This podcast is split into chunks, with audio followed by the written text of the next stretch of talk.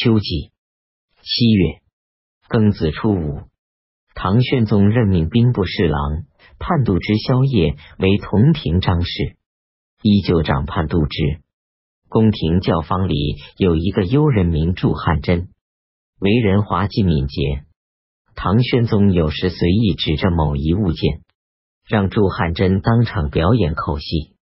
祝汉真即照着唐玄宗所指物编造故事笑话，口若悬河，就像早已编造好了一样，使听者捧腹大笑。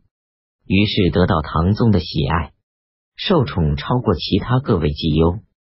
一天，祝汉真又在唐玄宗面前拍着手掌表演诙谐戏，所说口戏涉及到许多外朝政事。唐玄宗马上正色训斥祝汉真：“我养你们这群幽人，只是要你演戏，以供我嬉笑休息罢了。你岂得随意干预朝政呢？”从此以后，即对祝汉真疏远。正值祝汉真的儿子因贪赃判杖刑，被乱棍打死。唐玄宗即将祝汉真流放于天德军。宫廷乐工罗成。善于弹奏琵琶，自唐武宗朝已得到宠幸。唐玄宗平素通晓音律，对罗成更加宠爱。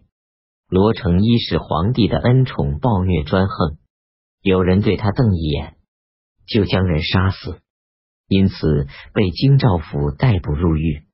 宫廷朱月宫想请求唐玄宗赦罗成，待唐玄宗到后院听音乐演奏时。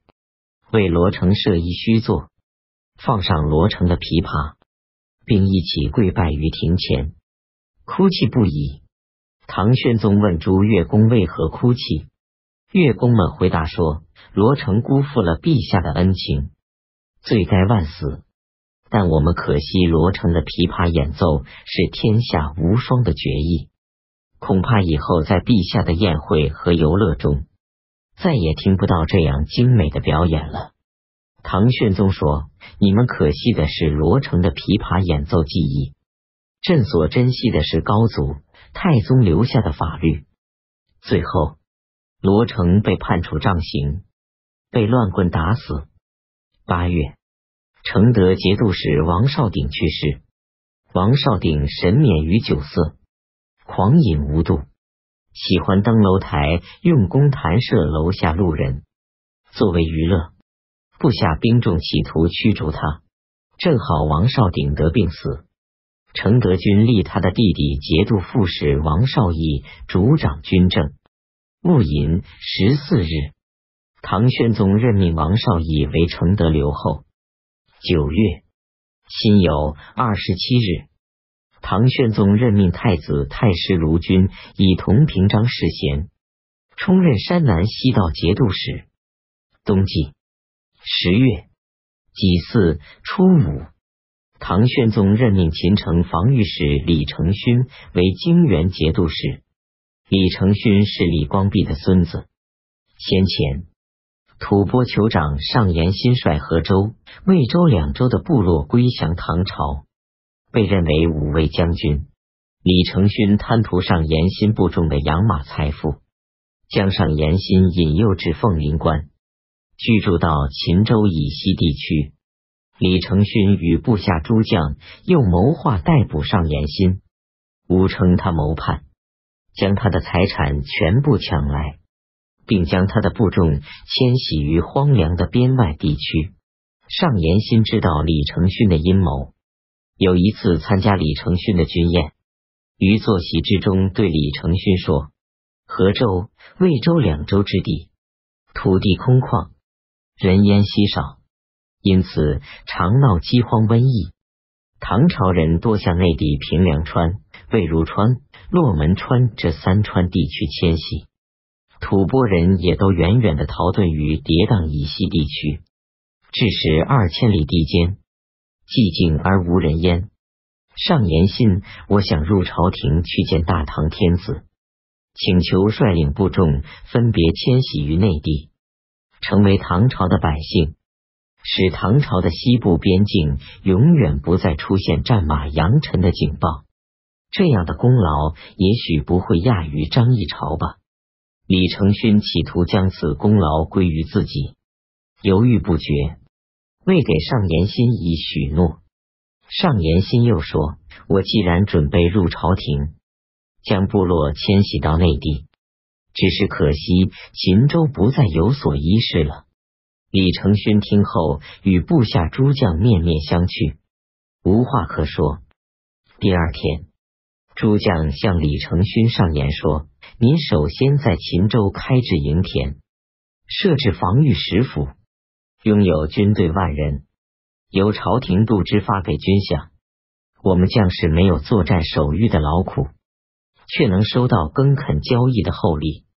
如果听从上言心的谋议。”就会使西部边陲无战事，朝廷必定要罢除防御使府，裁省戍边军队，将秦州归还凤翔镇领辖，我们就再也没有什么希望了。李承勋认为说的有理，即向唐宣宗上奏，请求任命上言心为和，为两州都邮一使，让他统帅其部众居住于这两州地方。中书侍郎、同平章事郑朗因患疾病，要求辞去相位。壬申初八，唐宣宗任命郑朗为太子太师。唐宣宗晚年很迷信神仙道教，派遣宦官充当使者到罗浮山迎接道士轩辕吉。王端章被派往安西册立回鹘可汗，因道路被黑车子所堵塞。没有到达目的地而返回。辛卯二十七日，唐宣宗将王端章贬为贺州司马。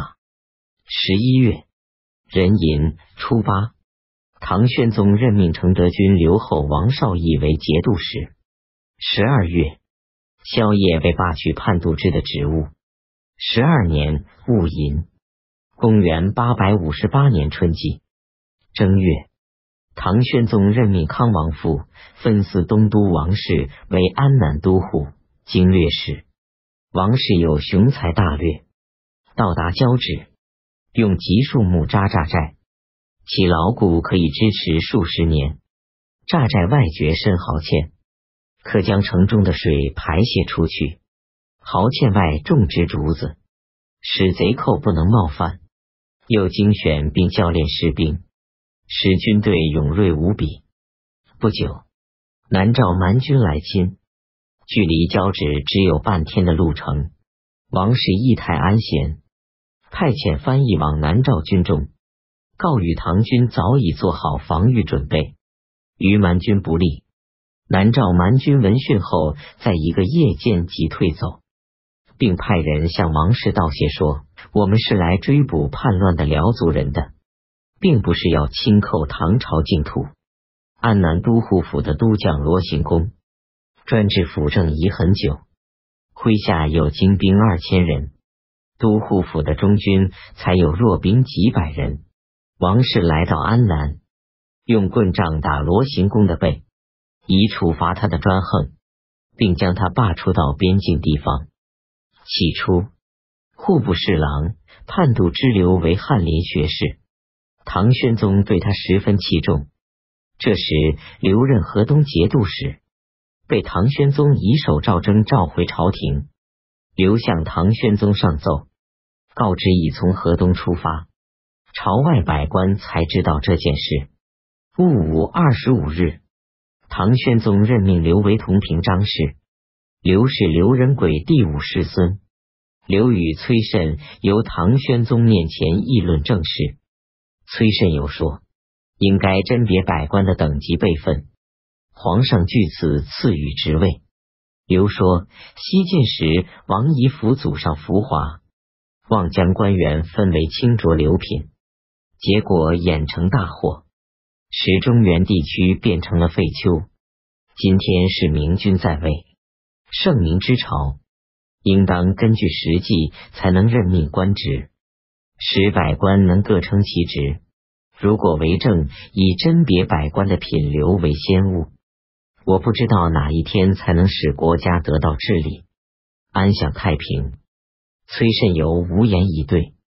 倒是轩辕吉来到长安，唐玄宗将他召入宫禁中，问道：“长生不死可以学得到吗？”轩辕吉回答说：“为帝王的人，只要平其欲念，崇尚道德，就自然会有长命延年的福气。哪里还有什么地方能求得长生不死呢？”留居宫禁几个月后，轩辕吉坚决要求返回罗浮山。唐玄宗于是放他回去。二月甲子朔初一，唐玄宗罢除公卿大臣朝拜唐穆宗光陵的礼仪，以及唐穆宗忌日到其陵墓起居形象之礼，又命令将全部宫人移居于诸皇帝的陵墓前居住，朝夕供奉。戊辰初五，唐玄宗任命中书侍郎。同平章事崔慎游为东川节度使。唐玄宗想登丹凤楼宽赦罪犯，灵狐说：“登楼大赦，军事庶民都要有恩给，费用太大，而且做这样一件影响巨大的事，应该有正当的名分。何况大赦的事不可多。”唐玄宗听后很不高兴，说：“对于朕来讲。”登楼大赦以什么名分为最合适？崔慎友说：“陛下至今还没有建立储宫，安排皇位继承人是四海之内广大臣民所日夜盼望的事。如果举行册立皇太子的典礼，就是举行交祀典礼也可以。更何况于登楼大赦呢？”当时唐玄宗吃方士所炼的丹药，内心已感觉燥热饥渴。而外人并不知道，唐玄宗对臣下的猜忌疑虑已经很深重。听到崔慎尧的话，低头不再说话。几天后，崔慎由即被罢除宰相位，渤海王李仪镇去世。癸未二十日，唐玄宗李仪镇的弟弟李乾晃为渤海王。